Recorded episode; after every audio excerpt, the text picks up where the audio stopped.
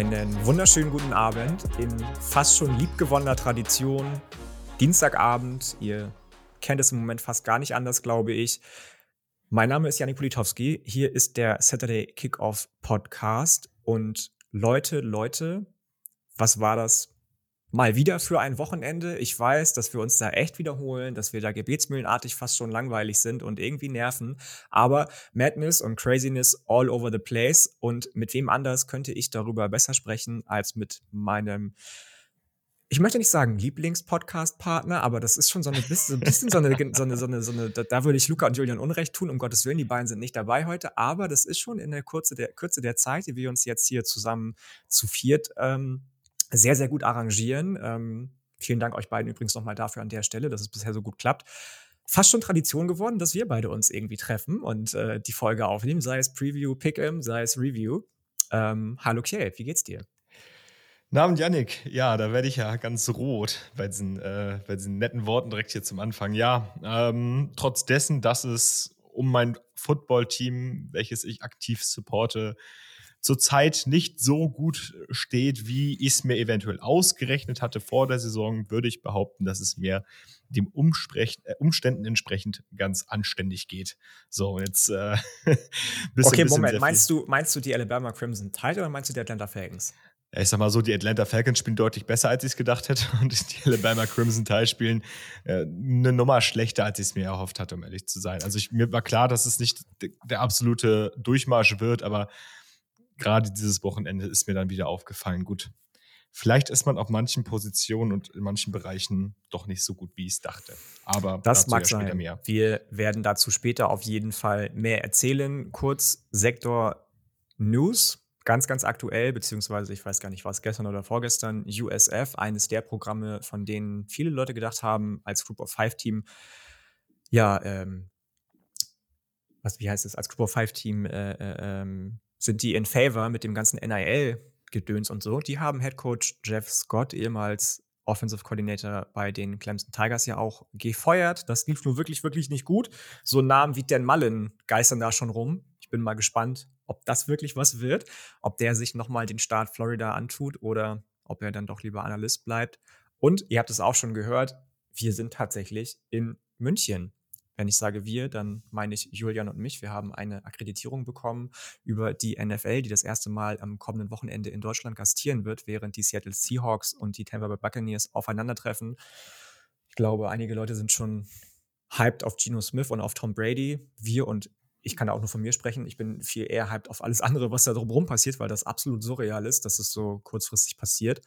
Ähm, aber auch dazu kommen wir später nochmal, sprechen darüber vielleicht noch ganz, ganz kurz und lange Rede, kurzer Sinn. Jetzt fangen wir auch schon an mit der Review und wie sollte es nicht anders sein? In der letzten Folge haben wir das Ganze, die Nummer 1 trifft auf die Nummer 3 gedacht, aber es war ja nicht nur das, es war ja auch die Nummer 1 trifft auf die Nummer 1. Das erste Mal in Zeiten der College Football Playoff Ära, nämlich Georgia war Nummer 1 Team im AP Poll und Tennessee war Nummer 1 Team in dem College Football Playoff Ranking und das Ganze ist dann, obwohl es am Ende gar nicht mehr so, so eng ausgesehen hat, äh, so, so nicht eng ausgesehen hat, wie es war, recht eng ausgegangen zugunsten von Georgia. Zwischendurch dachte man aber, oh Gott, was spielt Tennessee denn da für einen, ja, für einen Football? Lag das nur daran, dass Georgia so gut war, Kiel, oder lag das auch daran, dass Tennessee vielleicht nicht so gut ist, wie wir alle dachten?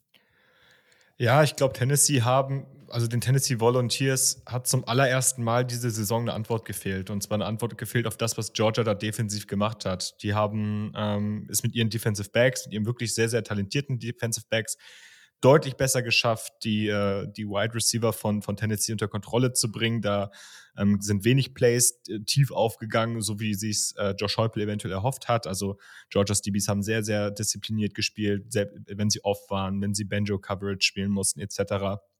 Haben das einfach richtig gut verteidigt. Auch diese Formation, die ja sowohl Kentucky als auch Alabama echt wirklich an, an den Rande des Wahnsinns getrieben hat. Äh, die haben sie auch sehr, sehr gut verteidigen können und ähm, ja, es hat dann gezeigt, dass Georgia halt immer noch dieser eine Gegner ist, den es aktuell zu schlagen gibt, gilt. Ne? Also seit dem, seit dem National Championship Game kann man ja quasi sagen, dass das Zepter von Alabama so ein Stück weit an Georgia erstmal übergeben wurde. Und das hat sich im Spiel auch einfach gezeigt. Gleichzeitig Georgia offensiv hat einfach im ersten Viertel und in der ersten Hälfte des Spiels einfach direkt mal gezeigt, dass sie offensiv trotz der nicht ganz so großen Namen auf den Skill Positions, ähm, also auf der Receiver Position, auf den Tight Ends sieht es dann ja wieder ganz anders aus, dass sie da trotzdem sehr, sehr coolen Stuff machen konnten mit einem Led McConkey, den sie sehr, sehr gut eingebunden haben, ähm, mit, mit einem Kenny McIntosh, den sie in Space gebracht haben, etc.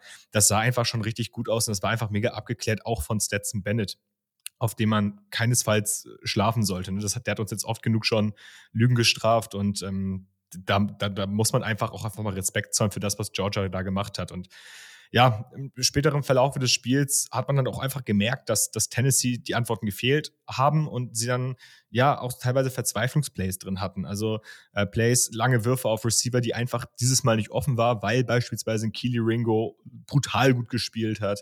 Ähm, ja, und dann verlierst du so ein Spiel halt auch einfach, wenn dann vielleicht hier und da ähm, die individuelle Klasse der Defense zu, zu stark ist, zu hoch ist. Und ähm, ja, Machtdemonstration der Bulldogs und äh, ja, Tennessee sah halt leider Gottes chancenlos aus.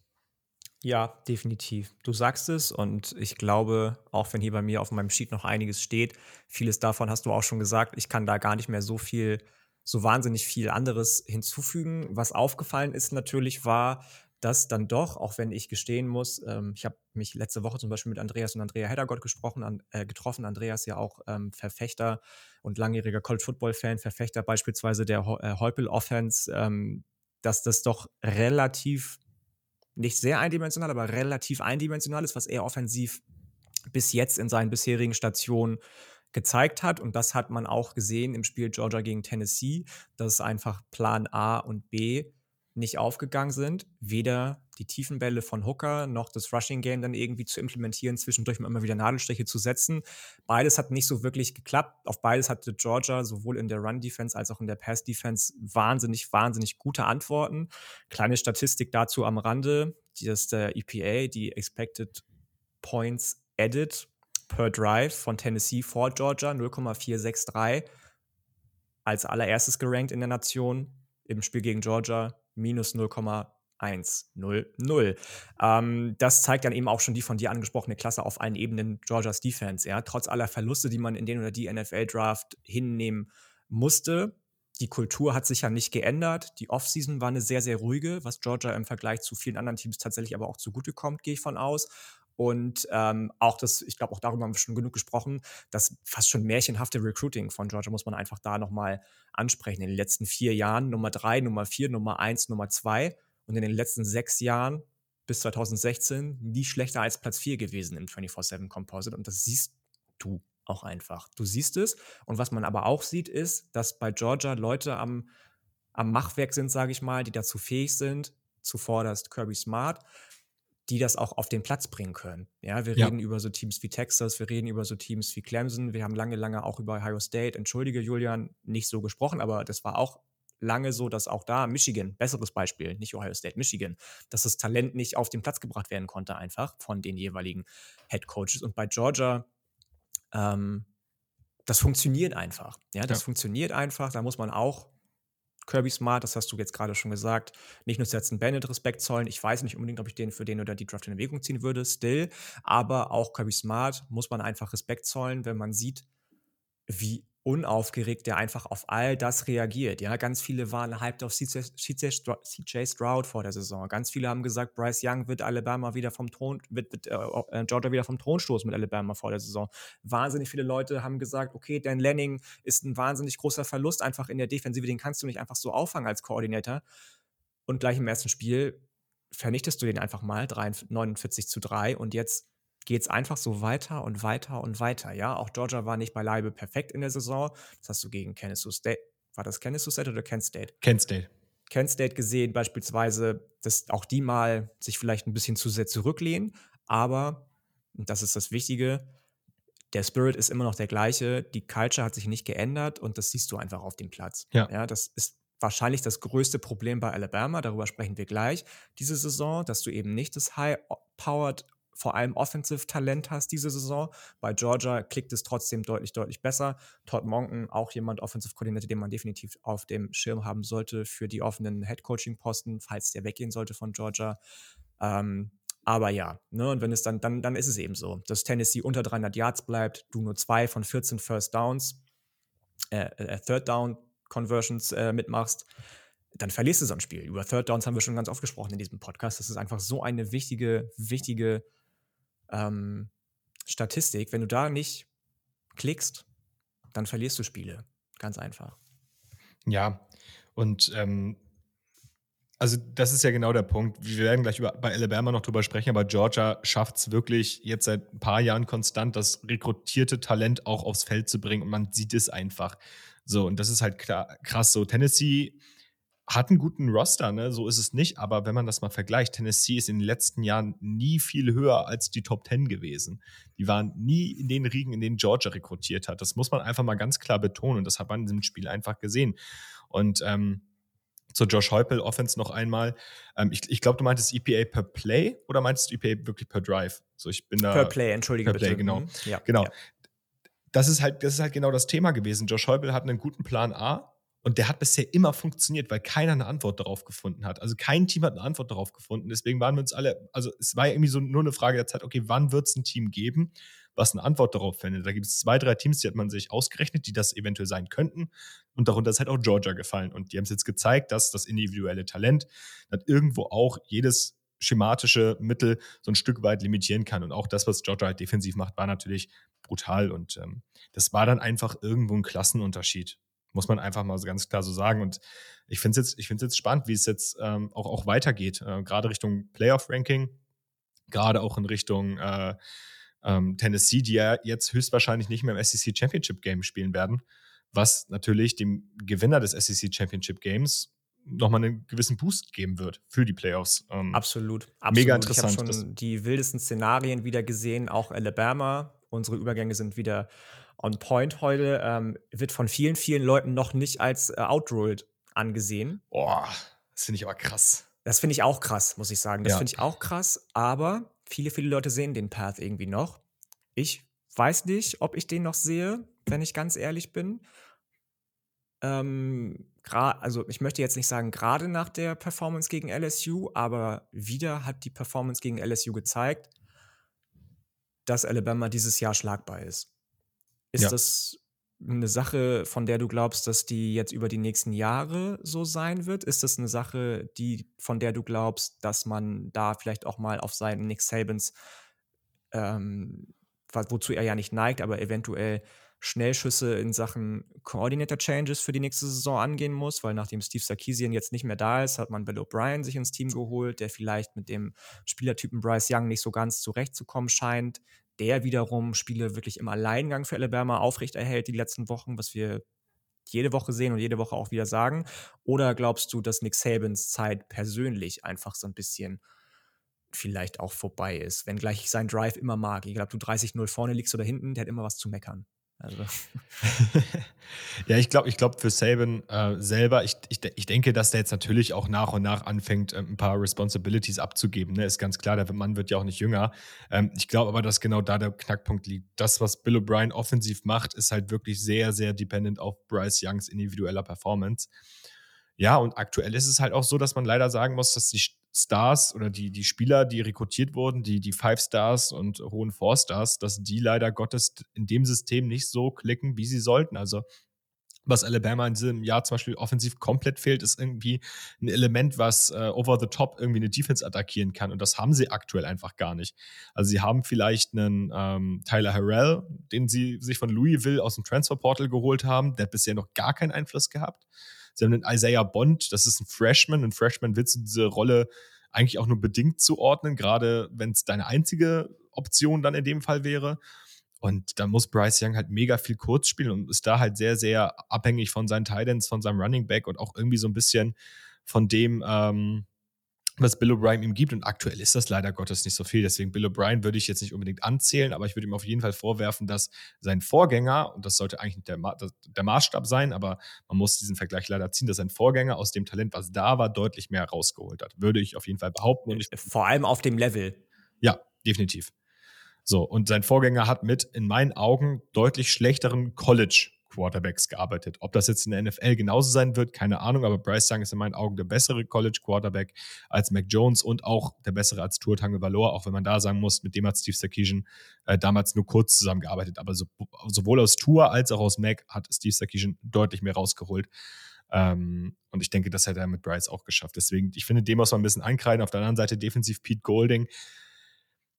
Das, also mit dem ist das halt wirklich immer so die Frage, ja, ist das jetzt irgendwie, ist das jetzt ein Defensive, ist es jetzt, ist er, ist er jetzt selber irgendwie dran schuld, dass die Defense hier und da nicht klickt? Ist es sind Mental Errors einzelner defensiver Spieler?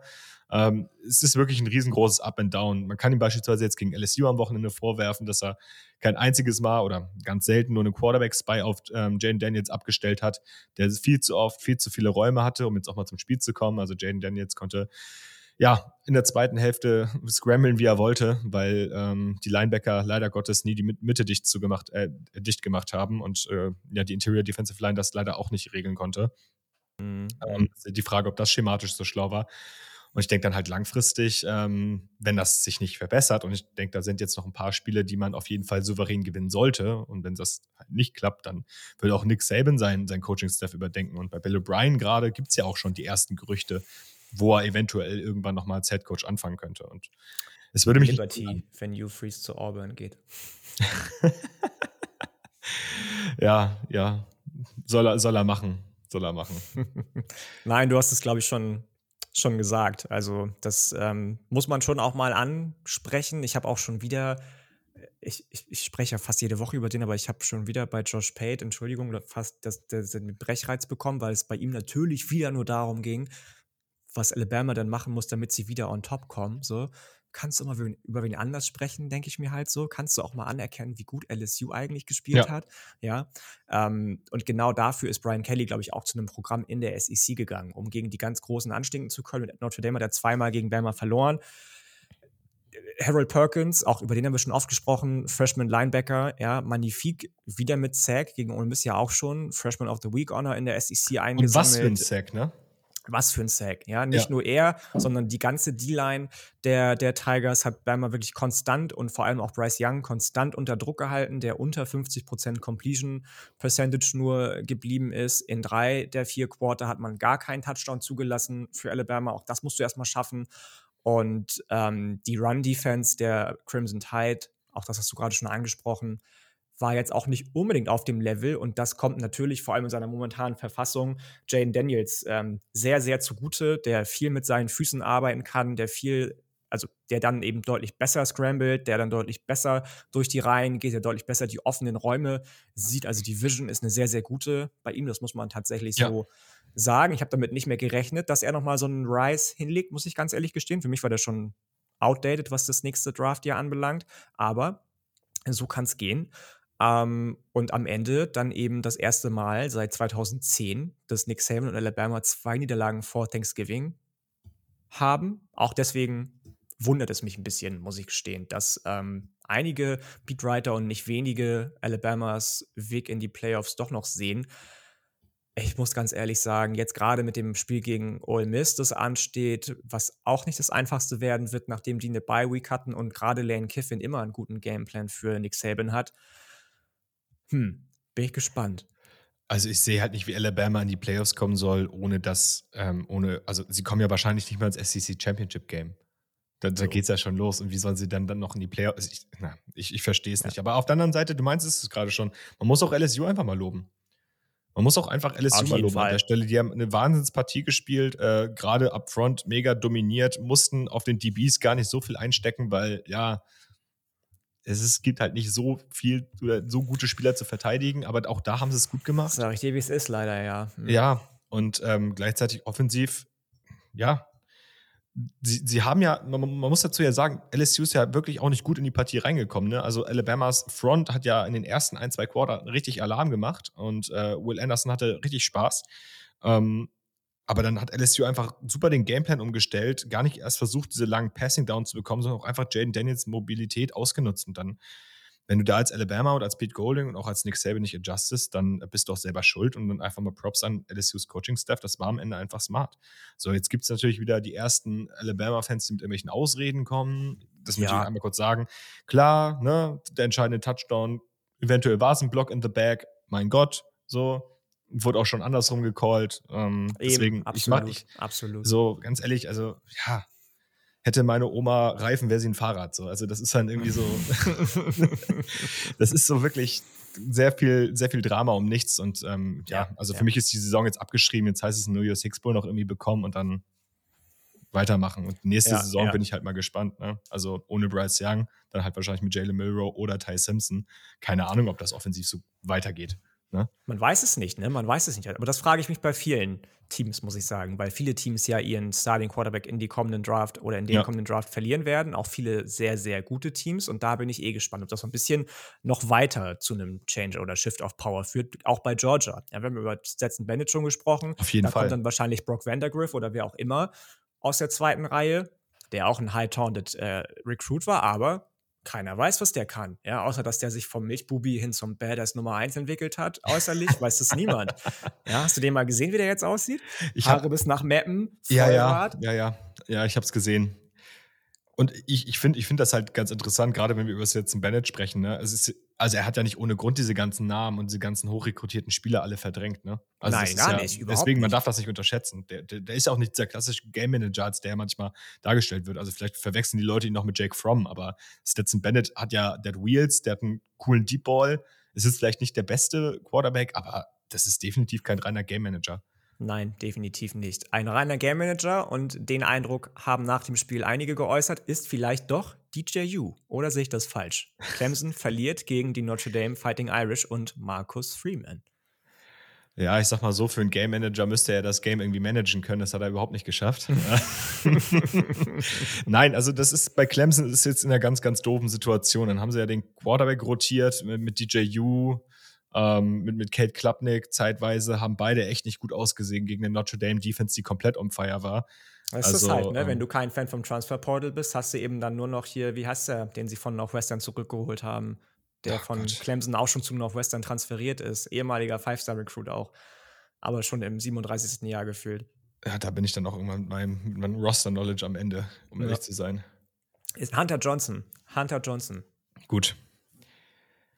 Ja, also Props auch hier an Notre Dames Defense. Ähm, Gerade Gott Benjamin Morris heißt er, glaube ich, äh, Cornerback, der ja. mir bisher gar nicht so ins Auge gesprungen ist. Äh, also klar, ähm, hat einfach eine super Partie gehabt, hat zwei Interceptions, ein Pick Six, ähm, eine super Partie gemacht und Notre Dame musste offensiv halt nichts machen. Drew Pine durfte, der hat wirklich Game Manager gespielt. Also der, bei dem war die Devise wirklich einfach nur macht keine Fehler.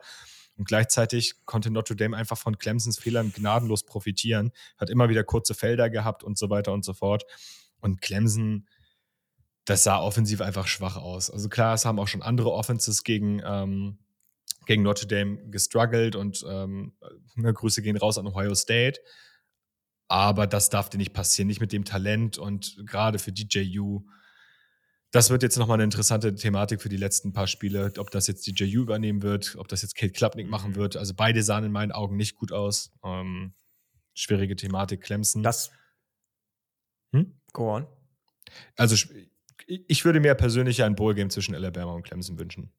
Habe ich auch schon gesehen als Projection tatsächlich von On3. Ich bin ein großer Fan von denen, aber bei deren Bowl Projections denke ich dann auch doch immer jedes Mal, oh, ihr seid auch ein bisschen biased, ähnlich wie 24-7 Sports. Die sind nämlich beide im Orange Bowl gescheduled von On3 zurzeit und das sehe ich irgendwie noch nicht so, wenn ich ehrlich bin. Ähm, Gerade, ja, das, der Rest-Schedule von Clemson ist gar nicht so schwer, aber im Championship-Game wartet dann eben zum Beispiel auch wahrscheinlich UNC, die, wenn du mich fragst, gerade das deutlich größere Momentum haben und mit Drake May, den auch vor allem deutlich talentierteren und jetzt schon besseren Quarterback als DJU.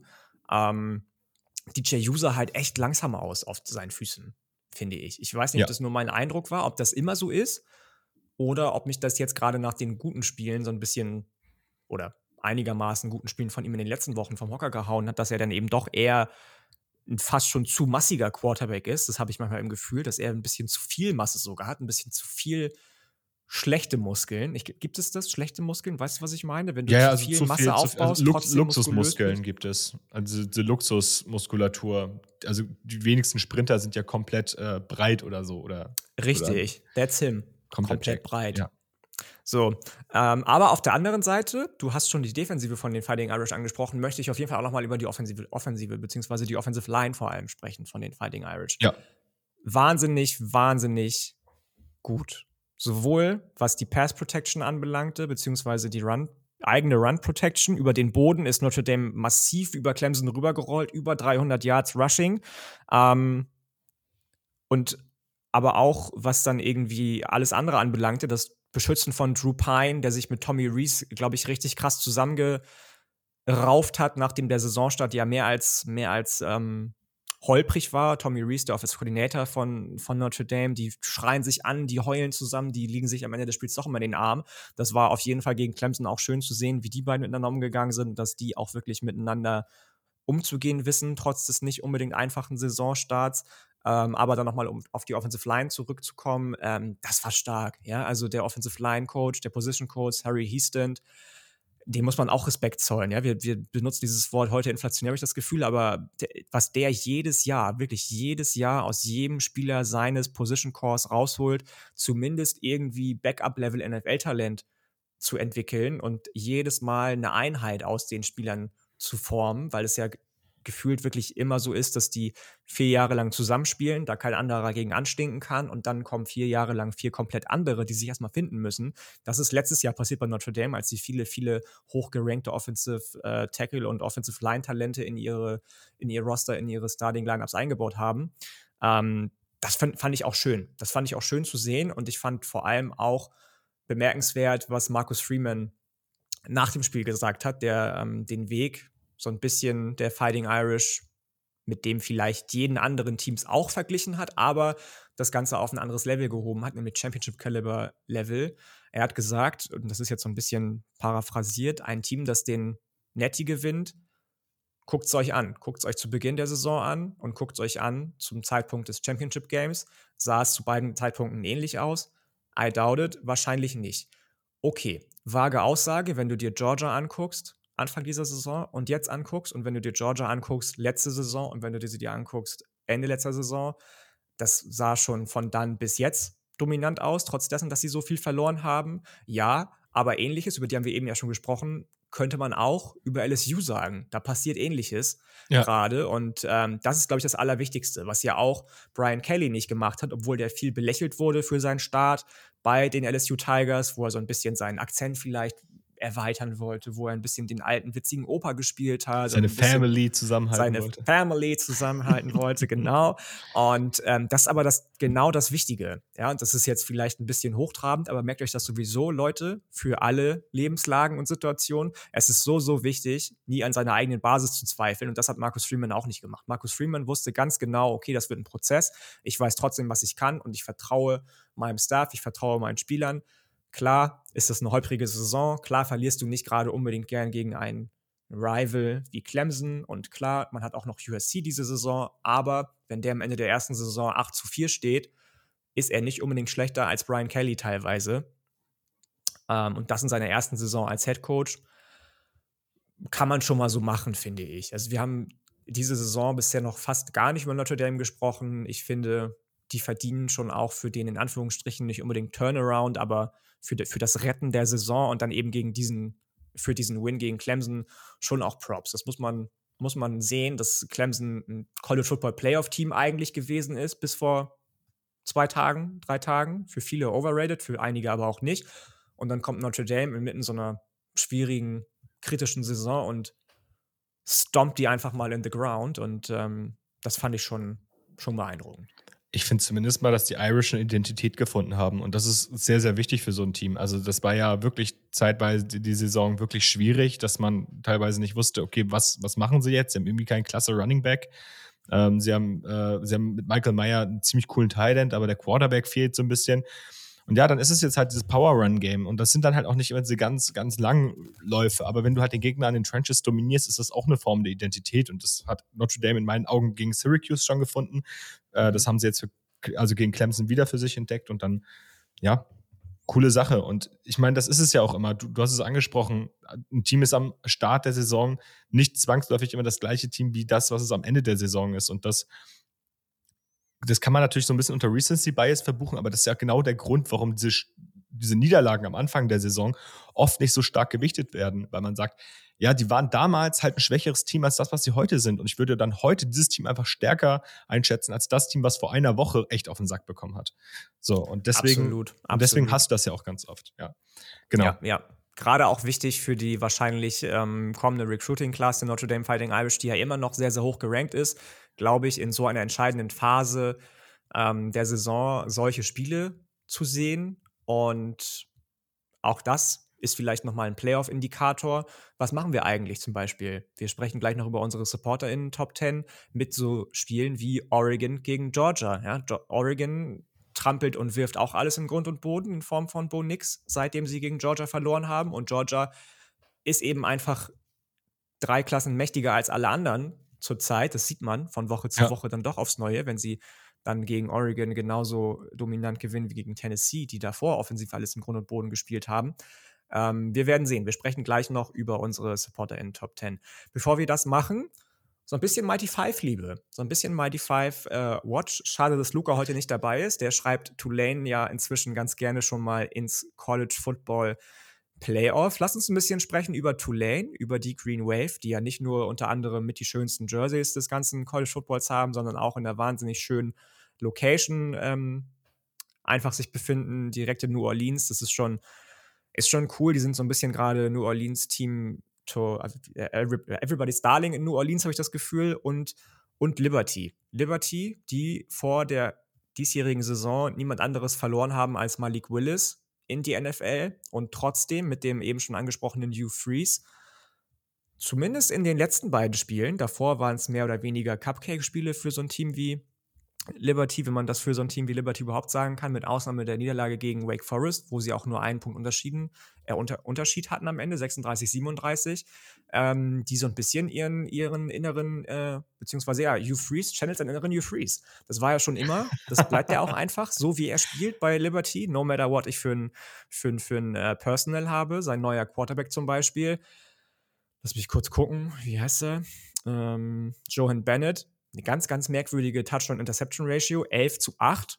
Bei weitem nicht so flashy wie beispielsweise Malik Willis letztes Jahr, vorletztes Jahr gewesen, aber eben auch immer ganz klare Nummer 1 Spieler von Verletzungspech bisher verschont geblieben. Der Mario Douglas, sieben Touchdowns zum Beispiel. Auch der Running Back ist ganz, ganz ähm, spaßig anzugucken. Robert Rahimi, ein super spannender Safety mit schon fünf Interceptions für die ähm, Liberty äh, Flames. Ich weiß nicht, das Ganze so bleibt bei Liberty, ob das wirklich, wie gesagt, der innere Hugh Freeze ist, den Hugh Freeze gerade channelt, oder ob das einfach mit der Schwäche der anderen Gegner zu tun hat. Wobei auch da habe ich gerade schon gesagt, du hast Arkansas geschlagen jetzt.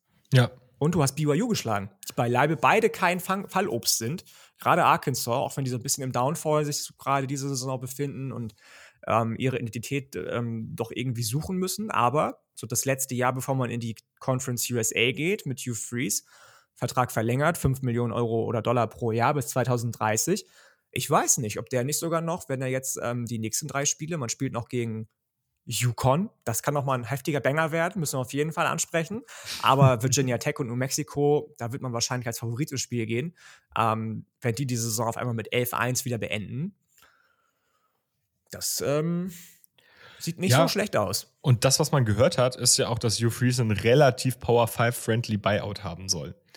Also der Buyout soll wohl nicht ansatzweise in diesen ganz, ganz hohen Dimensionen liegen. Auf jeden Fall ist das so das, was ich gelesen habe. Und ähm, er wird ja jetzt teilweise schon mit einem bestimmten Footballprogramm aus Alabama in Verbindung gebracht. Ähm, mal schauen. Wünschen würde ich es mir vielleicht nicht unbedingt, aber bin, bin ich mal gespannt. Und Möchtest du nicht sehen, dass er genauso krachend scheitert wie bei Ole Miss? Ach, und ich, bei ich weiß nicht. Ja, ich weiß nicht. Keine Ahnung. Also eigentlich möchte ich Dion Sanders bei Auburn haben. Und ich mag Dion Sanders, das muss man dazu sagen. Ich möchte eigentlich diesen, ich möchte eigentlich dieses, dieses Duell Nick Saban gegen Dion Sanders in Alabama, Recruiting-Duelle, Iron Bowls, die richtig on fire sind. Ich weiß, es wird wahrscheinlich nicht passieren, aber Dion Sanders wird einfach mein, mein Wunschkandidat bleiben. Aber das, was Hugh Freeze bei Liberty gerade macht, ist halt auch richtig geil. Und du hast es schon angesprochen. Ähm, Liberty äh, hat hier und da ein paar ganz geile Playmaker. Ne? Also der Mario Douglas ist zwar leider für die NFL nicht unbedingt der interessanteste Spieler, weil er nur 5'8 groß ist. Also mhm. sag niemals nie, ne? Aber 5'8 ist für die NFL echt nicht optimal. Ja, aber da ich wollte gerade sagen, ne, ich habe auch für den Joystick Award über einen Spieler nachgedacht von South Alabama, von äh, Kane Womack, äh, das Team, der auch 5'7 als Running Back nur groß ist. Ja. Ist halt die Frage, ne? Also der liefert ab, der ist echt super shifty in Space, richtig gutes Route Running, aber halt relativ klein. Aber ähm, so eine Spieler öffnen die Offense einfach für, für, für Liberty. Und die Defense, gerade Defensive Front, hat KJ Jefferson in der ersten Hälfte gegen Arkansas am Wochenende richtig Feuer unterm Hintern gemacht. Also da, da auch eine sehr, sehr gute Unit. Ähm, ja, gefällt mir einfach, was die bei Liberty gerade machen. Und Tulane, um da nochmal drauf zurückzukommen, auch cooles Team, auch wirklich verdient mittlerweile da, wo sie stehen. Ähm, eine Defensive Unit, die einfach als Unit wirklich sehr, sehr konstant spielt. Mit Tyler Spears, so einen richtig explosiven Speedy Runner, der auch richtig, richtig Spaß macht. Und Michael Pratt spielt gut. Jetzt nicht überragend, aber der spielt gut hinter einer soliden O-Line. Und das ist einfach deutlich besser als letzte Saison. Vor allem letzte ja. Saison war Michael Pratt leider unter ferner Liefen. Ich mochte den 2020 sehr gerne. 2021 hat er so ein drei, vier, fünf Schritte zurück Campaign hier gehabt und heute denke ich mir wieder, oh mein Gott, wie kam das eigentlich dazu? Weil, wie du schon gesagt hast, der spielt eigentlich super solide und gut. Ja, also der macht einen echt, echt guten Job und ähm, ja. ja, dann hast du halt ein, das, hast halt ein Team aus der Group of Five, was jetzt nicht unbedingt das nächste Cincinnati ist, aber auf jeden Fall ein Team ist, was es mit den meisten oder mit, mit vielen äh, Power Five Teams aufnehmen kann. Ich weiß gar nicht, ob ich da so, ob ich da nicht unbedingt gegen anstinken wollen würde. Also Cincinnati ja, auch die spielen wieder gut. nee, aber ich meine, das sind, ich meine Cincinnati 2021. Also das Ach, okay, Cincinnati du meinst, du, meinst du vom, vom Draft Eligible Talent her und so. Und genau, und Playoffs ah, und so. Ja. Den Vergleich würde okay, ich noch nicht verstehe, wollen. Verstehe, alles klar. Ähm, nee, nein, das muss ich auch sagen. Aber, aber, jetzt kommt das große Aber und das ist nur zugunsten von Tulane. Das erste Mal seit 2002 hast du sieben plus Spiele gewonnen. Das ist 20 Jahre her. Das ist freaking viel. Also überhaupt sieben Spiele. Zu so einem frühen Zeitpunkt der Saison gab es das das letzte Mal, als man das letzte Mal National Champion geworden ist. Und das war in den 30ern. da ist man 12 und 0 gegangen. Und war sogar Gründungsmitglied der SEC. Ja, schön. Ähm, und dann, natürlich, muss man dann auch wieder sehen, in den letzten vier Spielen spielst du unter anderem gegen UCF, Cincinnati und SMU. Ja, aber du hast beispielsweise auch schon Kansas State geschlagen, die so eine richtig ass-swapping Performance gegen Oklahoma State abgeliefert haben. Da wurde ich drauf angesprochen, übrigens auch.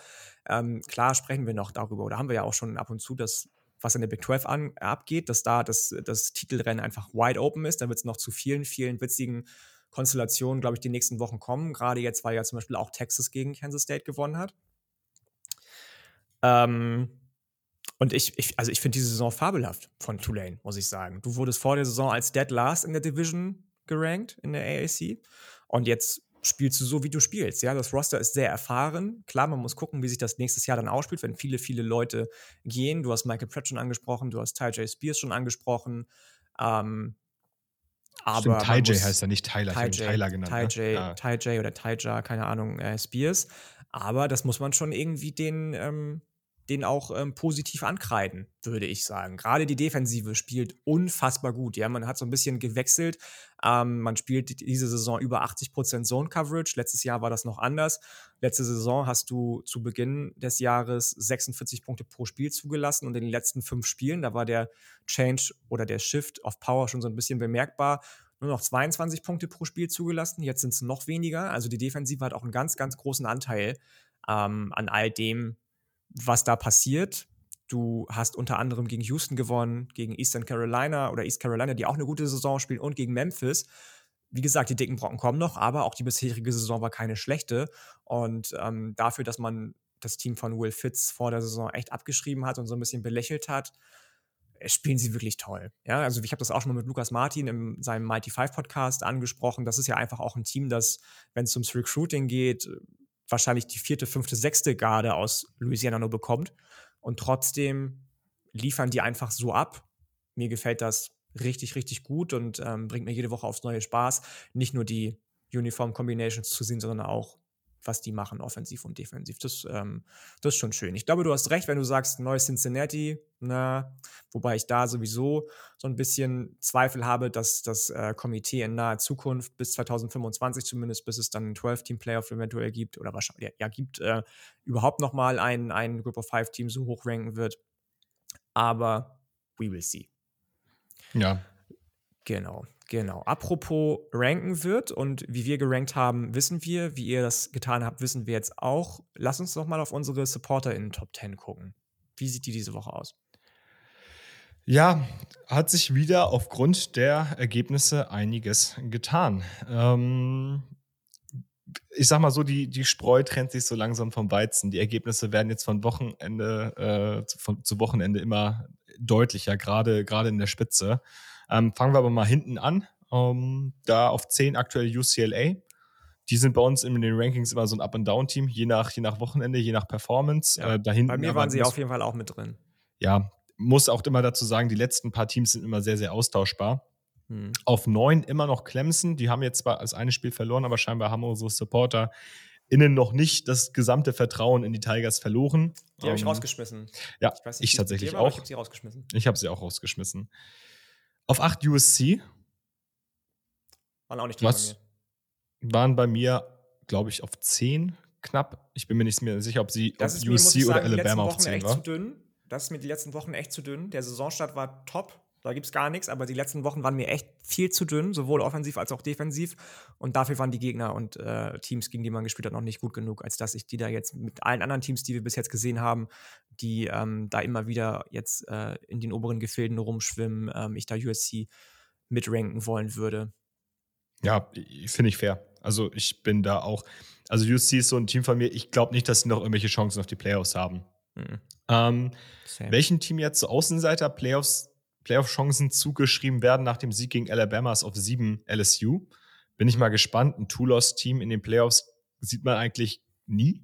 Ne? Deswegen ähm, mal gucken, ob da auch ja, was aber passiert. aber wenn dann aus der SEC. Ne? Also ja, natürlich. Ne? Wo beispielsweise gegen Georgia gewinnen, who knows? Ja, ja. ja. Auf 6 Oregon, wir haben über sie gerade gesprochen. Ähm, die könnten ganz, ganz, ganz krasser Profiteur davon werden, dass Georgia gegen Ende des Jahres jetzt nochmal auf die Tube drückt. Ähm, dann sieht der Loss am ersten Spieltag vielleicht gar nicht mehr so verkehrt aus. Ja, ja. Und auch wieder eine Woche, ja. Ich meine, Colorado, ja, machen wir uns nichts vor. Leider ja. eines der ähm, Bottom, Bottom, Bottom Power 5 Teams im Moment, aber auch wieder fast 50 Punkte, 49 Punkte. Wo nix sah wieder überragend aus, die Defensive war wieder überragend, die Offensive. Lucky Irving sah gut aus, die Offensive Line war klasse. Also es ja. ist schon ein starkes Team, für mich auch aktuell das stärkste Team aus der Pac-12. Ja, plus eins, gehe ich ja. definitiv mit. Ja. Genau, auf fünf dann abgerutscht tatsächlich schon Tennessee. Also die hat es hart erwischt. Ähm ja, ich weiß auch nicht, ob ich. Ja, finde find ich aber fast schon fair, muss ich sagen. Weil gerade das, was wir bei der Besprechung gesagt haben, mir auch aufgefallen ist. Das ist leider, leider so spektakulär und erfolgreich bis jetzt der Plan A-B oder 1A, 1B von Josh Heupel war, zumindest offensiv. Mehr Pläne hat er dann eben einfach nicht und das ist für einen Headcoach auf dem Niveau auf dem du mitspielen möchtest, dann aber einfach auch zu wenig. Und deswegen ja. finde ich es auch gar nicht so, so in Anführungsstrichen unverdient, wenngleich es mich dann im gleichen Atemzug stört, dass Clemson beispielsweise noch in der Top 10 drin ist. Bin ich, bin ich ganz dabei. Also mich, mich stürzt deshalb nicht, weil die Teams, die darüber sind, es auf jeden Fall verdient haben, da zu stehen. In meinen Augen. Ja, ja. Denn wir haben an vier und damit wäre es in unserer Supporter in den Top 10 das erste Playoff-Team, die TCU Hot Rocks tatsächlich. Uh. Aktuell noch anbieten. Äh, relativ deutlicher Favorit auf die äh, Big 12, obwohl ich weiß gar nicht, ob sie so deutlicher Favorit sind. Ich habe nur gesehen, gegen Texas sind sie schon wieder äh, Betting Underdog bei den ersten Buchmacher. -Lines. Wobei, ganz kurz dazu, ähm, das ist, das kommt, glaube ich, nicht von ungefähr, weil alle Spiele die TCU bisher gewonnen hat, beziehungsweise fast alle Spiele, die sie bisher gewonnen haben, haben sie from behind gewonnen. Die lagen immer, ich glaube fast immer, mindestens einmal pro Spiel zurück. Ja, und welches Team ist äh, besser darin, als Texas äh, Leads zu boddeln? Ja, ne? also. Ja, nein, aber ich finde es ich find's, ich find's cool, dass sie da sind. Ähm, haben sich bisher noch nicht viel zu Schulden kommen lassen ähm, und sind eines der konstanteren Teams und deswegen in meinen Augen zu Recht dort, auch wenn mhm. ich mir nicht sicher bin, dass, ob sie da jetzt noch wirklich stehen bleiben. Auf drei Michigan, einen kleinen Jump nach vorne gemacht, jetzt endlich auf drei. Ähm, sahen gegen Rutgers in der ersten Hälfte, haben ein bisschen gestruggelt, aber mhm. sind dann relativ dominant über Rutgers noch rübergelaufen. Um, ähm, deswegen finde ich die auf drei in Ordnung. Ich weiß nicht, wie du es siehst. Mm, ja, ich muss gestehen, ich habe sie sogar auf zwei.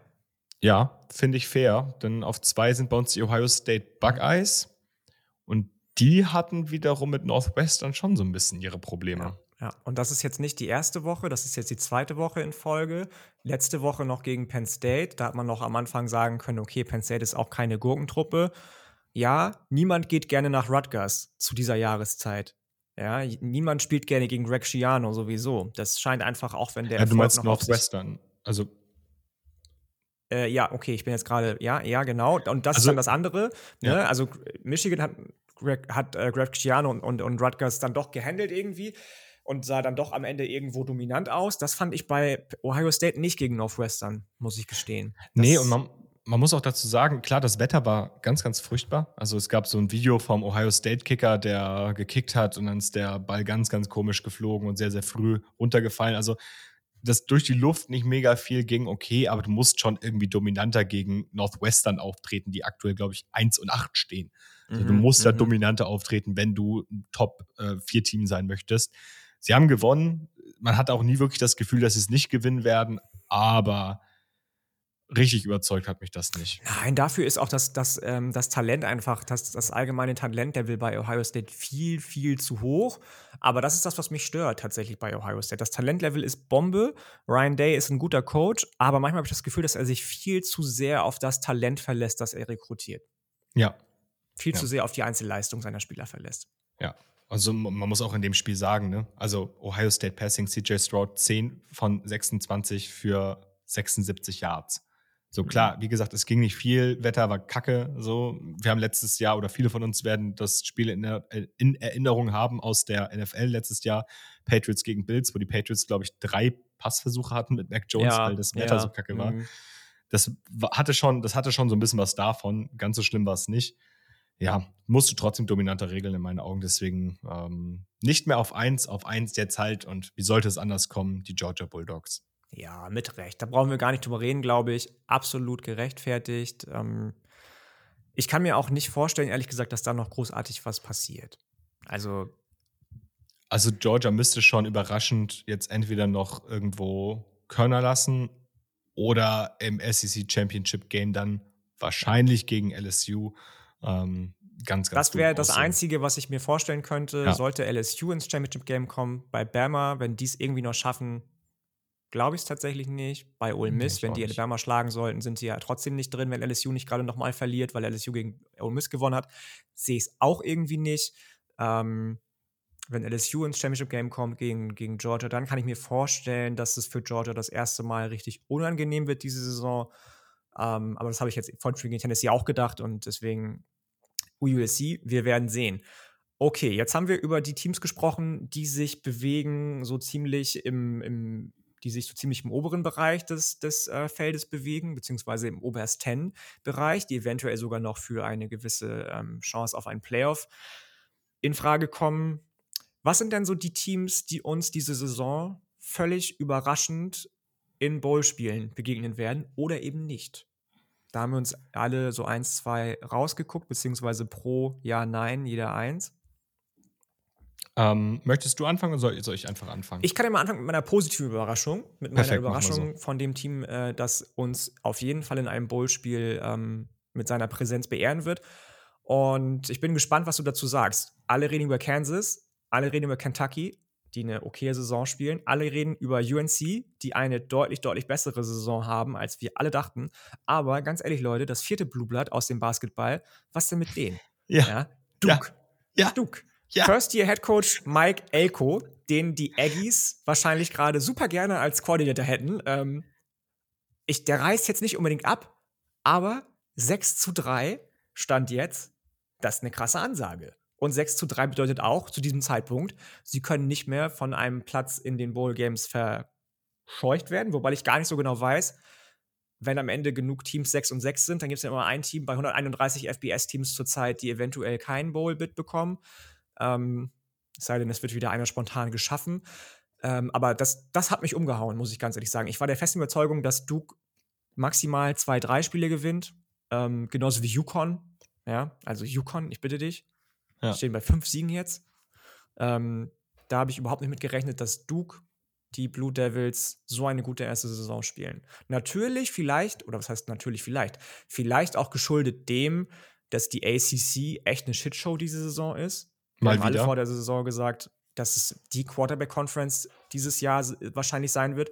Pustekuchen, ja, also überhaupt nicht, kein bisschen. Und ähm, wahrscheinlich profitiert man so leicht davon, aber Virginia, just saying. Mhm. Vielleicht mhm. erscheinen die hier heute noch gleich. Mhm. Ähm, maybe. Maybe bekommt es zum Beispiel nicht hin, diese Shitshow auszunutzen, trotz auch eines sehr, sehr guten neuen Head, oder was heißt guten, von dem wir dachten, guten neuen Headcoach und wahnsinnig viel offensiven Talent. Aber ähm, ja, Duke, meine Überraschung positiv, was Bowl Games anbelangt. Ja, habe ich mir auch notiert. Ähm, wir haben uns vorher nicht abgesprochen, ähm, aber nee, muss man, glaube ich, ansprechen. Und vor allem, was sind denn das für Banger? So 45 zu 21 gegen Miami, klar. Miami ist jetzt dieses, diese Saison nicht das Maß aller Dinge. Aber das gegen Duke Miami verloren, okay, ja. Mhm. Ja, aber das Duke Miami klatscht und das ähm, dann aber auch dann auch mit, mit 45 Punkten offensiv einem Riley Leonard, der echt ganz gut spielt, ne? muss man einfach mal so mhm. anerkennen. Mhm. Um, Finde ich, finde ich cool, dass du sie hier genannt hast. Und Du hast Kansas jetzt gerade schon vorweggenommen, deswegen, ich glaube, Kansas ist eh our all darling, spreche ich sie mal nicht an. Ich spreche jetzt ein oh, Team an. Nicht. Ich finde die irgendwie nicht so sympathisch, ich weiß nicht warum. Findest du Kansas nicht so, nicht so, nicht Auch so sympathisch? irgendwie nicht, nee. Gut, nee. dann äh, auf jeden Fall äh, Julian, Lukas und mein Darling, würde ich mal behaupten. ähm, Nee, ich, ich, geh, ich gehe mit einem anderen Team und ich gehe mit einem Team, mit dem, bei dem wir uns alle irgendwie schon damit abgefunden haben, dass die diese Saison gut sind, aber dass die Illinois Fighting Illini diese Saison so gut sind, damit hätte halt wirklich niemand gerechnet. Und die sind jetzt auch nicht erst seit gestern Bowl eligible, die sind schon eine, eine Zeit lang Bowl eligible, weil die einfach eine richtig stabile Saison spielen von vorne bis hinten. Und deswegen möchte ich die hier noch einmal kurz ansprechen, einmal kurz honorieren, ähm, haben coole, coole Spieler, ähm, mit, mit Chase Brown, mit Devon Witherspoon auf Cornerback, der für den NFL Draft auf jeden Fall ähm, nochmal in einer unserer Draft Previews auftauchen sollte, wie ich finde. Ja. Und ähm, genau, deswegen, die möchte ich einfach einmal nochmal nennen. Coole Sache.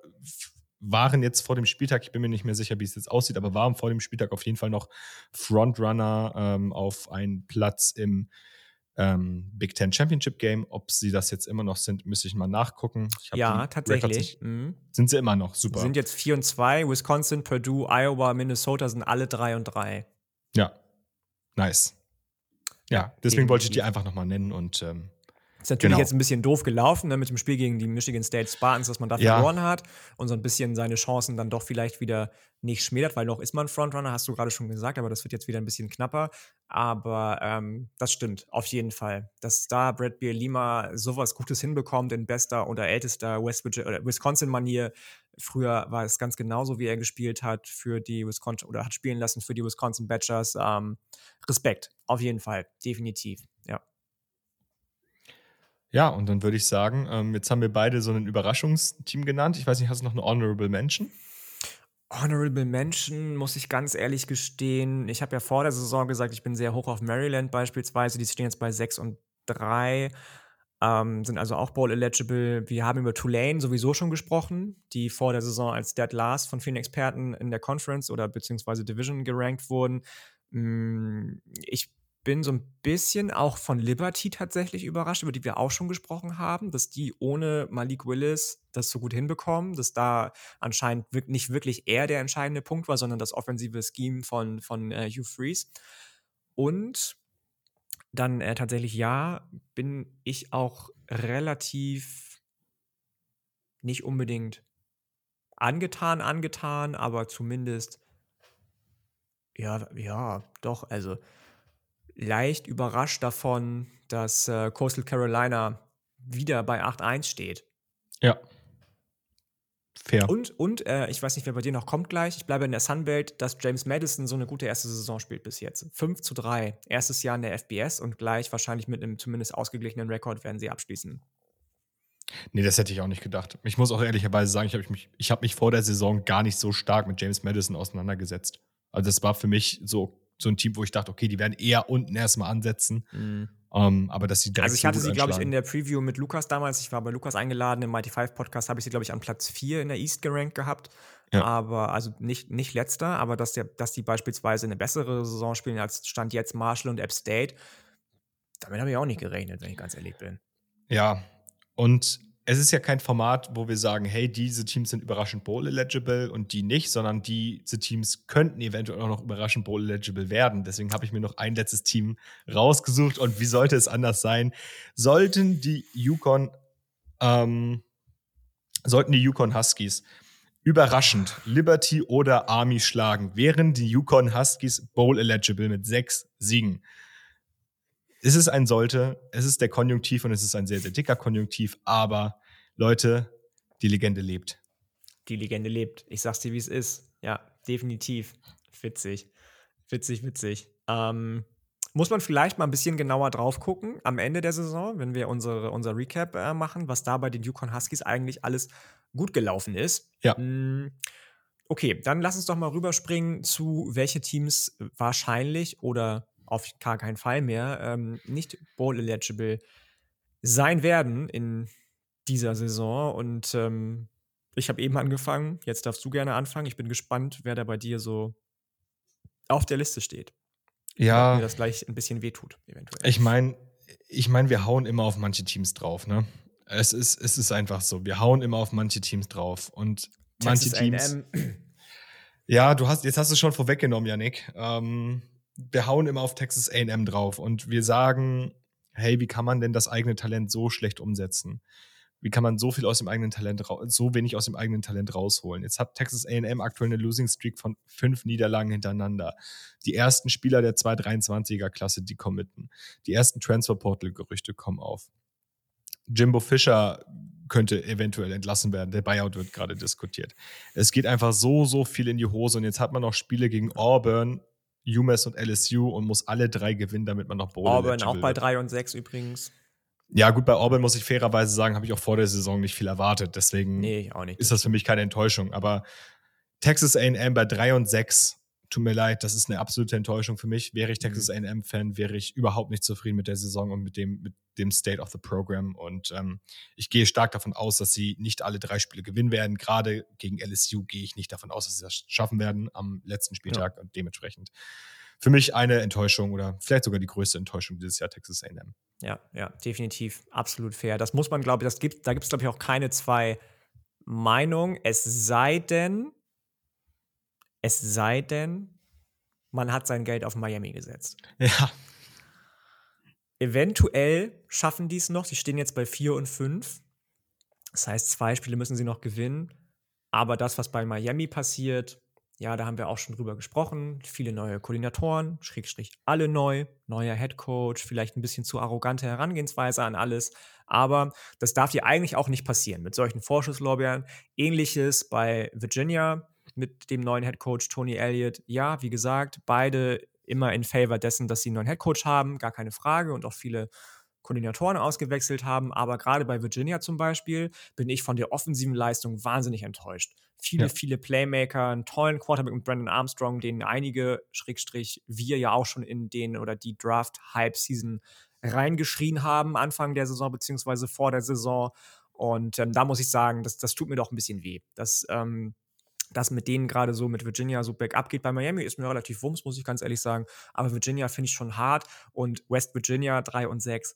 Hm, ich weiß nicht, ob das nicht vielleicht das Ende von Neil Brown ist, wäre äh, überfällig, aber ähm, das, das tut mir auch weh, muss ich ganz ehrlich sagen. Wie planlos man dann doch jedes Spiel ist, irgendwie, wie sehr JT Daniels mir leid tut, der eine wirklich gute Saison eingespielt, wie sehr mir der Freshman Running Back leid tut, wie sehr mir ähm, der neue Offensive Coordinator äh, Graham Harrell leid tut, der mit viel, viel Elan die Stelle angetreten hat, kam ja von USC, nachdem Lincoln Riley zu USC als Head Coach gegangen ist.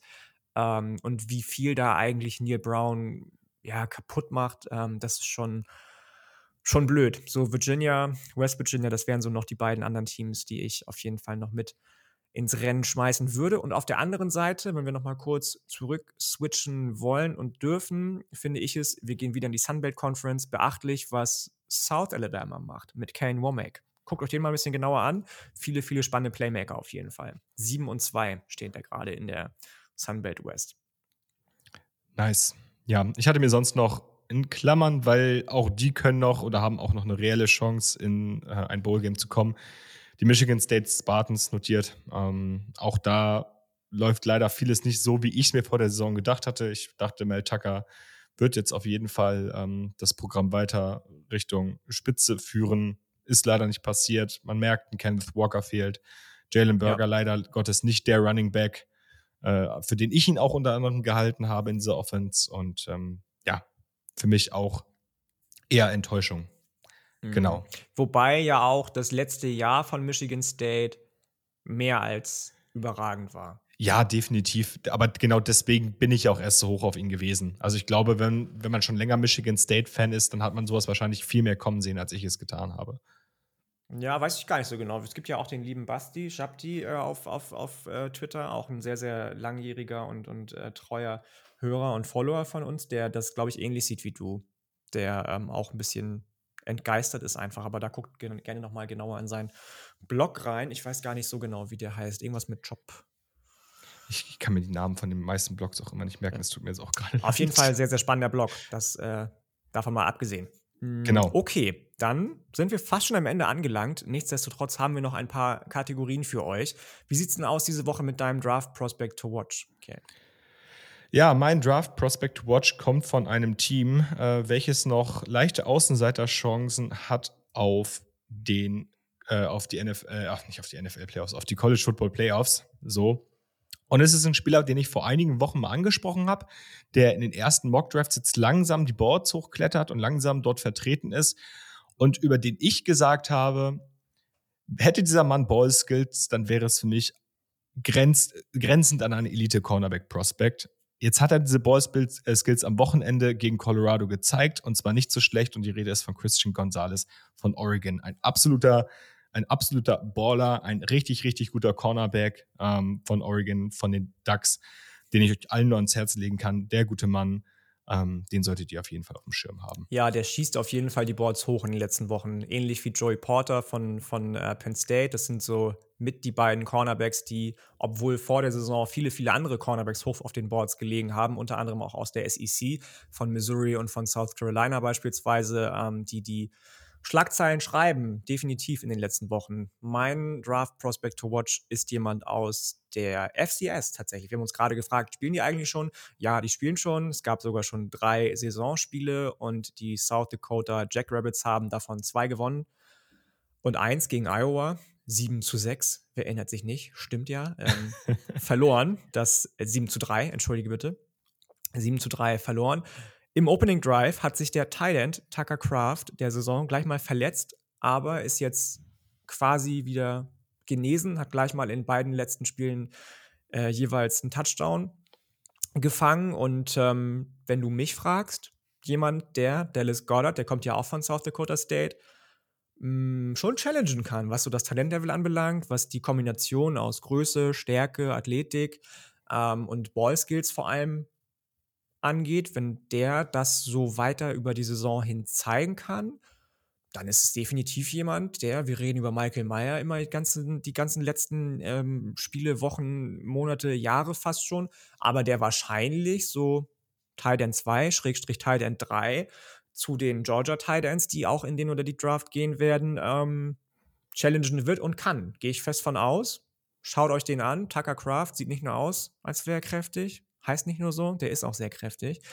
Ähm, ist irgendwie so ein typischer, typischer Midwestern Look, den der hat irgendwie, weiß ich nicht, der hat so einen, hat so einen, hat so einen, ähm, so einen, so einen, so einen, so einen Dauerwellen Fukuhila und so einen, so einen krassen Vollbart irgendwie schmiert sich immer. Der sieht so ein bisschen aus wie Finch asozial. Unter, ja, genau, unter die, unter die Augen schmiert er sich mal so Dreiecke. Ähm, aber auf jeden Fall sehr, sehr spannender Spieler und definitiv einer der Spieler. Ich habe ja eh so eine kleine Schwäche für Tight Ends, die ich vor der Dra Draft-Saison nochmal sehr, sehr viel genauer unter die Lupe nehmen werde. Ähm, und ihr solltet das auch tun, definitiv. Ich finde die kommende Titan-Klasse auch mega interessant. Also ich habe ich hab mir da noch gar kein großes Bild von machen können, weil ähm, da ja verschiedenste Namen in auch den verschiedensten Dimensionen immer rumschweren und dann hast du so Leute wie äh, Sam Laporta von, von Iowa, der leider Gottes Opfer seiner eigenen Offense ist. Dann hast du den Daniel mhm. Washington, ähm, den alle bisher so ein bisschen belächelt haben, so ein Stück weit, obwohl die physischen Tools da waren, die ja jetzt plötzlich teilweise. Das wundert mich sowieso, ne? Also bei beiden, Daniel Washington und Eric Gilbert, sind ja die physischen Tools mehr als da seit dem Freshman ja. Year. Von beiden hast du noch nicht wirklich Production gesehen. Von ne, Washington Daniel Washington kommt ja jetzt gerade. Ja, genau. Das ist ja das Geile. Das wollte ich sagen. Von Daniel Washington, Daniel, nicht Daniel, äh, weniger als von, von äh, Eric Gilbert, aber der kommt jetzt gerade so ein bisschen raus und äh, da bin ich sehr, sehr gespannt, ob das nochmal was macht mit dem Draftstock von Michael Meyer auch. Ja, ja. Auf jeden Fall. Okay, alrighty, mighty. Draft Prospect to Watch haben wir abgefrühstückt. Dann gehen wir jetzt weiter zu unserer aller Lieblingskategorie der Woche. Uniform of the Week. Und das war schwer diese Woche, fand ich. Das war sehr, sehr schwer. Ja, ich fand es auch nicht leicht. Dieses Mal aber fand ich es deshalb nicht so leicht, weil ich einige Favoriten hatte. Ich fand, da waren einige gute dabei. Und ausgerechnet meine Top 2 wurde mir von unseren beiden kongenialen anderen Co-Hosts weggeschnappt, die jetzt leider Gottes nicht am Start sein können. Aber möchtest du anfangen? Ähm, du warst schon so drin. Nö, du warst schon so Gut, okay, drin. gut, dann fangen wir mal an. Ähm, für mein Jersey oder für meine Uniform of the Week machen wir es kurz, geht's in die SEC und geht zu einem der intelligenteren Programme der SEC, was ja auch nicht die, der Regelfall ist. Und zwar geht es nach Vanderbilt. Und ähm, ich finde, das sieht ein bisschen aus wie das Jersey der New Orleans Saints, aber einfach in deutlich cleaner und in deutlich besser. Und, ähm, ja, in deutlich besser, ne? Das Schwarz ja. ist viel dunkler gewesen, ja. viel kräftiger. Ich mochte den Helm auch so in nicht ganz chrom, aber chromschwarz. Habe ich mir auch aufgeschrieben tatsächlich. Mochte ich sehr. Mochte ich sehr. Die bessere Variante von jedem Army Jersey und die äh, Navy Jersey und die bessere Variante von jedem New Orleans Saints Jersey. Ja. Fand ich auch das, deswegen das Jersey hat mir richtig, richtig gut gefallen. Ähm, ist jetzt nicht, wäre jetzt nicht meine erste Wahl gewesen, aber war eine der Spitzen. Genau. Äh, fand ich zum Beispiel, also, naja, reden wir gleich drüber. ähm, meine Nummer eins, ich fand es auch diese Woche sehr, sehr schwer, wie gesagt. Ähm, stand bis vor zwei Sekunden noch gar nicht so genau fest. Ähm, Vanderbilt stand auf jeden Fall auch auf der Liste. Jetzt hast du die genommen. Alles klar, da komme ich gut mit zurecht. Wenn ich jetzt Louisville sage, kriege ich richtig krass Slender von den Re vom Rest des Podcasts. Yes. Hier. Ich mag diese Iron Bowl, äh, Iron Uniform aber eigentlich, so eine graue mit roten Accessoires, roter Helm, das mochte ich eigentlich sehr, sehr gerne. Iron Wings heißt die oder hieß die. Habe ich ja vor der Saison, glaube ich, schon richtig auf die Mütze bekommen von euch allen, dafür, dass ich die gefeiert habe, als ich die mal gedroppt habe, dass die zum Einsatz kommen wird dieses Jahr. Aber wir wollen uns ja auch nicht immer ankreiden lassen von auch einem sehr, sehr treuen Hörer, Sebastian, dass wir die Cal Golden Bears unter den Tisch fallen lassen. Meine Uniform of the Week, das Throwback Jersey, die Throwback Uniform, sehr, sehr clean, weiß, weiß Jersey, hell, hellblau beziehungsweise marineblaue Hose, nicht dieses dunkle Blau, was sie sonst immer haben. Ähm, das Logo ein bisschen stilisiert und ähm, gelber Helm. Die Cal Golden Bears sind diese Woche mein Team Nummer eins, was die Uniform of the Week anbelangt. Ja, nice. Das hat mir richtig war, gut gefallen. War ich auch am Überlegen, nachdem er uns darauf angesprochen hat. Ähm, aber mir das Ich muss sagen, ich war schon vorher im Überlegen. Als ich das bei Uniswag gesehen dass sie damit auf, auflaufen werden, fand ich schon so, war, fand ja. ich schon klar, dass ich das nehme. Also ist auf jeden Fall auch im erweiterten Kreis bei mir gewesen. Sehr, ja, sehr schönes ja. Ding. Und dann kommen ja noch unsere beiden, wie du hast sie schon angesprochen, kongenialen Co-Hosts, was den Geschmack angeht. Darüber lässt sich bekanntlich streiten. Aber Luca hat sich nämlich für die SMU Mustangs entschieden, die mit einer All-Black-Uniform aufgelaufen sind, die so ein bisschen mit blauen Akzenten versehen war, der Helm genauso mit blauen Decals versehen war. Du fandst die ziemlich gut. Ich muss sagen, ich war ein bisschen enttäuscht. Ich finde viele, viele Uniforms von SMU richtig genial, aber die hat mir gar nicht gefallen. Also ich mochte die richtig gerne und das wäre tatsächlich auch meine erste Wahl gewesen, äh, hätte Luca sie mir nicht vor der Nase weggeschnappt. Ich, ich bin eigentlich kein Fan von Blau und Schwarz in einer Kombination. Mhm. Ich finde, da mhm. war es sehr, sehr gut umgesetzt, weil. Da fand ich aber zum Beispiel BYU mit Blau und Schwarz in Kombination besser in den letzten Wochen. Ah, müsste ich mir nochmal angucken. Aber ich fand, ich war, ich war schon, ich war schon sehr, sehr hoch auf den äh, von, von SMU. Ähm, ich, moch, ich mag auch die, die, den Fond einfach ganz gerne, den sie darauf benutzen. Die, die Hosen fand ich auch ganz nice mit dem, mit diesen, diesen drei Strichen, beziehungsweise mit einem Strich, mhm. der eingerahmt wird von, von so einer äh, ja, was ist denn das für eine Farbe? Ich kenne mich mit Blautönen nicht so gut aus. Ist auch Äh, egal. ach, ich weiß auch nicht, ist auch egal. Ähm, Ja. Genau. Also mir, mir hat es gut gefallen und wäre auch mein Jersey of the Week gewesen. Ja, hätte ja. Luca das nicht Und schon- dann kommt äh, noch die Wahl von Julian. Und da muss ich sagen, bin ich deutlich eher dabei. Julian hat sich nämlich für die Old Dominion Monarchs entschieden, die in einer hellblauen Jersey und dunkelblauen Helm- und Hosenkombination aufgelaufen sind. Fand ich sehr clean. Ja, und ich finde es auch, ich find's auch clean und ich finde es auch sehr, sehr geil. Das Problem ist bloß, dass ich das Gefühl habe, dass ich genau diese Kombination schon 50 Mal bei UNC in besser gesehen habe. Und deswegen, das hat mich davon abgehalten. Also nicht genau Also- diese Kombination, aber genau diese Farbtöne. Und ich, ich, ich sehe das Gleiche bei UNC und denke mir bei UNC irgendwie, das sieht noch mal ein bisschen cleaner aus.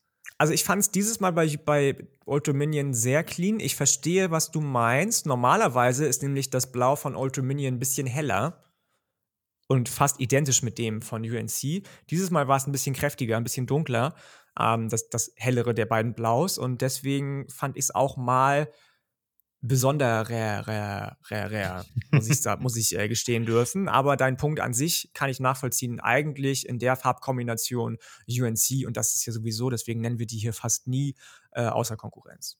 Ja. ja. Ja. definitiv. Okay, mein Lieber. Haben wir noch irgendwas anzusagen, zu announcen? Wir haben noch unseren Joystick-Player. Abgesehen davon, Joystick Player of the Week hätte ich fast vergessen jetzt, ja, krass. Ja. Ich soll, soll ich anfangen? Du kannst gerne anfangen, wenn du willst. Ähm, ja, okay. Mein Joystick Player of the Week. Wir haben alle, beziehungsweise hoffentlich zumindest Highlights gesehen des Spiels zwischen zweier Schulen aus Texas, die 140 Punkte insgesamt aufs Board gelegt haben. SMU hat Houston geschlagen und defensiv ging da mal so gar nichts. Offensiv dafür umso. Oder war das letzte Woche? Das war letzte Woche, ne? Nee, das war vergangenes Das war diese Wochenende. Woche, stimmt. War diese Woche. Ähm, war diese Woche, genau. Ähm, unter anderem beide Quarterbacks sehr, sehr, sehr, sehr, sehr, sehr gut. Aber ein Spieler hat mir noch besser gefallen und das ist vielleicht auch ein bisschen dem geschuldet, dass ich eh so ein bisschen biased bin bei dem Wide Receiver der SMU Mustangs. Rashi Rice gefällt mir sowieso schon von Beginn an aller Zeiten gut. Hat nur 86 Yards äh, gefangen gegen Houston in einem 140-Punkte-Shootout vielleicht ein bisschen wenig, möchte man meinen. Also jetzt kein aller Jackson Smith und Jigba 300 Yards Spektakel, aber ey, was ist das für ein krasses Draft-Prospect? Tolle Ja. Hand-Augen-Koordination, Yards after the Catch sind mega krass. Körperkontrolle gefällt mir richtig, richtig gut.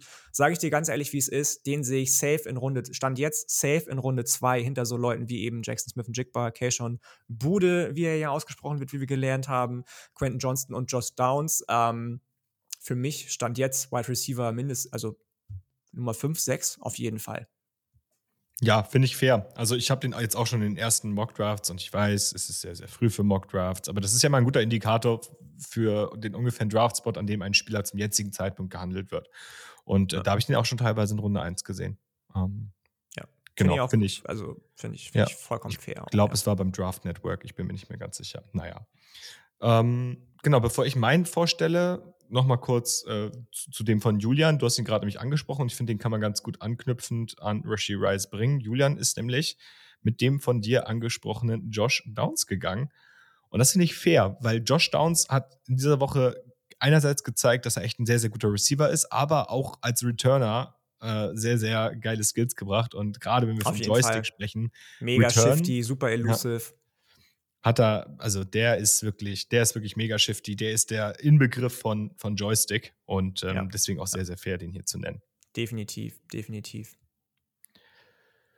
Genau. Ähm, ja, und auch anschließend an das von dir genannte Spiel, ähm, Luca hat es nämlich anders gemacht als du, der ist tatsächlich direkt mit Tanner Mordecai gegangen und ich meine, der Mann hat für Basketball-Scores gesorgt. Ähm, da, da muss man, glaube ich, nicht viel zu sagen, wer neun Touchdowns in einem Spiel wirft. Ähm, Und einläuft, zehn Und. Touchdowns insgesamt, das ist schon Wahnsinn. Also das, Das ist ist- heftig. Ja, das, das, da gibt es gar nichts zu sagen. Auf der anderen Seite Clayton Tune genauso, sieben Touchdowns geworfen, aber eben auch zwei Interceptions, die es am Ende ausgemacht haben, dafür da, oder äh, dann dafür gesorgt haben, dass die, dass die Houston Cougars verlieren gegen die SMU Mustangs. Da kann man auch nichts, also ja, wir haben darüber schon mal gesprochen, wir machen daraus keinen MVP-Award und so, aber zehn Touchdowns, come on. Das ist dann auch fair, so jemanden beim Joystick Player of the Week zu nennen, definitiv. Wenn du so die Bälle übers Belt verteilst als Quarterback mit jedem deiner Anspielstation irgendwie klarkommst und cool bist und irgendwie jeden findest und dann auch noch läufst übers Feld als Quarterback, dann ist es definitiv fair. Gerade muss man dazu auch sagen, in so einer Konversation wie Tanner Mordecai war nämlich verletzt, ähm, ob jetzt Preston Stone übernimmt und das vielleicht auch durchgängig, weil einige Leute in Dallas bei den Mustangs nicht ganz zufrieden sein sollen mit ihm. Ja. Ja, kommen wir zu meinem Spieler. Um, ähm, und das ist ein Spieler, den promote ich eh die ganze Zeit schon. Aber wenn ihr euch Draft Tape anguckt, ist es ja oft so, dass ihr, wenn ihr mehr in Depth geht, dann habt ihr diese Spiele, wo ihr dann oftmals merkt, okay, das ist, also Draft Tape ist halt kein Highlight Tape. Wenn ihr euch allerdings Tyree Wilson gegen TCU anschaut, dann werdet ihr sehen, dass Draft Tape sehr wohl Highlight Tape sein kann. Denn das, was dieser Mann da im Backfield von TCU abgerissen hat, war der Wahnsinn. Also Max Duggan hat wahrscheinlich heute noch, also wird wahrscheinlich jetzt gerade noch von ihm träumen und das, obwohl in den Staaten schon wieder Tag ist. Ähm, der hat Albträume von dem Mann. Tyree Wilson lebte in TCUs Backfield und deswegen nenne ich den jetzt einfach mal. Das ist im Prinzip so, als würdet ihr euren Defensive End in Madden äh, einfach gegen ich weiß gar nicht, gegen Rookie spielen und die ganze Zeit einfach nur äh, irgendwelche Bewegungen mit dem rechten Stick machen. Der, der ist das war der Bahnschranke gespielt mit dem Tackle und das war ja, ja. unglaublich. Und ja, ich bleibe dabei, Tyree Wilson für mich einer der Spieler, die das Potenzial haben, hier nochmal ganz, ganz, ganz, ganz, ganz hoch die Boards zu schießen. Und dieses Spiel ist ein sehr, sehr gutes Beispiel dafür gewesen. Ja, definitiv, definitiv. Wahnsinnig spannender Edge Rusher sowieso passiert in all den oder auf all den Rankings, die man zurzeit kursieren sieht im Moment ziemlich viel, weil so ein paar Spieler auch auf die Boards äh, sich schleichen, die man vor der Saison gar nicht auf dem Schirm hatte. Bei dem von dir schon angesprochenen The Draft Network Mock Draft wurde der auch an sechs gezogen, glaube ich. Ähm, also auch die gehen da definitiv konform mit dir Krass. und ich kann mich da auch nur kann mich da auch nur anschließen. Also ich muss gestehen, ich sehe schon noch einige Spieler, die da deswegen, weil sie eben einfach über einen längeren Zeitraum, das ist mir immer sehr wichtig, ein besseres oder ein inspirierenderes Resümee, Resümee haben ähm, vor ihm. Miles Murphy, Brian Brzee, obwohl mhm. die beiden ja eher auf der Defensive Tackle-Seite zu verordnen sind. Jalen Carter, gar keine Frage von, von Georgia. Aber der legt schon so ein bisschen so einen ähnlichen Rise in wie Trevor Walker letztes ja. Jahr. Und es würde mich definitiv nicht wundern, wenn der, wenn der so weiterspielt und das jetzt kein Strohfeuer die letzten Wochen gewesen ist, ähm, auch auf jeden Fall in den Top 10, Top 15 am Ende landet. Definitiv ja. nicht. Und die Athletics sieht den auch schon an, an äh, Platz 12 gerade in ihrem Big Board. Ja. 6'6, 270 Pfund, 35, 5, 8 Inch Arme. Dude, Junge. Das ist also halt ganz ehrlich, Monster. Das ist eine Maschine. Der, der sieht auch eins zu eins aus für Chevron Walker. Ja. Das ist krass. Ja, 41 Quarterback Pressures dieses Jahr. Wahnsinn. Wahnsinnig, wahnsinnig spannender Spieler. Auch den solltet ihr definitiv im Auge behalten. Jetzt nochmal das gleiche wie vorhin. Wir haben nichts vergessen, oder? Wir sind so gut wie am Ende dieser Folge anbelangt oder angelangt. Ich glaube, dort ist noch ein kleines Announcement und dann komme ich auch noch mal kurz vorbei mit einer Frage, aber dann sind wir auch schon durch für heute. Genau. Ähm, ich wollte nur kurz announcen, dass meine Bachelorarbeitserhebung jetzt soweit abgeschlossen ist und ich jetzt in den nächsten Tagen einfach noch den Gewinner bzw. die Gewinnerin des Gewinnspiels auslosen werde und ähm, einerseits auf meinem Social Media Account oder auf dem Saturday Kickoff Social Media Account announcen werde ähm, oder auf den Accounts, um immer im Plural zu sprechen. Aber natürlich werde ich es auch in der nächsten Folge dann nochmal äh, noch erwähnen. Genau, nur damit ihr alle Bescheid wisst, die teilgenommen haben. Da kann sich also einer oder eine von euch eventuell auf ein kleines Geschenk freuen. Und ähm, ja, dann bleibt mir nur noch zu sagen, wie schon zu Beginn der Folge angesprochen, wir, wenn ich sage wir, meine ich Julian und mich, sind am kommenden Wochenende in München, schauen uns das erste NFL-Spiel der Geschichte in Deutschland an. In der Allianz Arena dürfen da presseakkreditiert mit dabei sein. Das Ganze sowieso nur dank euch möglich. Also, wenn wir keine Hörer, keine HörerInnen hätten, wenn sich das Ganze nicht so rasant entwickelt hätte, wie sich das entwickelt zur Zeit und in den letzten Jahren, dann wäre das überhaupt nicht möglich gewesen. Vielen, vielen Dank dafür. Von dieser Seite aus nochmal vielen Dank für all den Support, für all die Leute, die uns auch monetär unterstützen, aber auch alle anderen, die auf Social Media und wo auch immer ihren Input mit dazugeben. Danke, danke, danke. Das wäre sonst wahrscheinlich in zehn Jahren nicht möglich gewesen. Wenn ihr irgendwelche Fragen habt zu München, wenn ihr irgendwas gerne sehen würdet, was wir in München machen und das umsetzbar ist, bemühen wir uns auch, das Ganze dann irgendwie mit einfließen zu lassen. Meldet euch diesbezüglich gerne bei uns. Das Ganze geht für mich am Samstag los. Julian fährt auch schon am Donnerstag und ähm, hat dann noch ein bisschen größeres Programm, auch mit Gridiron zum Beispiel. Aber wir sind auf jeden Fall hyped darauf. Wir freuen uns und wenn wir uns das nächste Mal hören, dann ist es schon quasi kurz davor und das Mal danach, dann ist es auch schon vorbei. So schnell geht das. Ähm, dementsprechend von meiner Seite aus auch jetzt an der Stelle, wir sind raus. Die Folge hat mir wieder viel, viel großen, viel, viel Spaß bereitet, Kiel. Vielen Dank. Und ähm, ich hoffe, dass wir uns spätestens nächste Woche, wenn nicht sogar am Donnerstag zur Preview wieder hören. Ja, hat mich sehr gefreut. War wie immer nett. Das klang gerade so richtig. Norddeutsch AF, ja. Hat mich sehr gefreut. War wie immer sehr nett. Aber ein größeres Kompliment kriegst du auch nicht. Nee. Könnte schlimmer sein. okay. Gerne wieder. Drei von fünf Sternen. mein Lieber, vielen, vielen Dank dir. Habt noch einen schönen Abend. Ihr auch, wenn ihr diese Folge hört. Ähm, wie immer, lasst uns Feedback da. Wir sind raus. Bis zum nächsten Mal. Ciao. Ciao.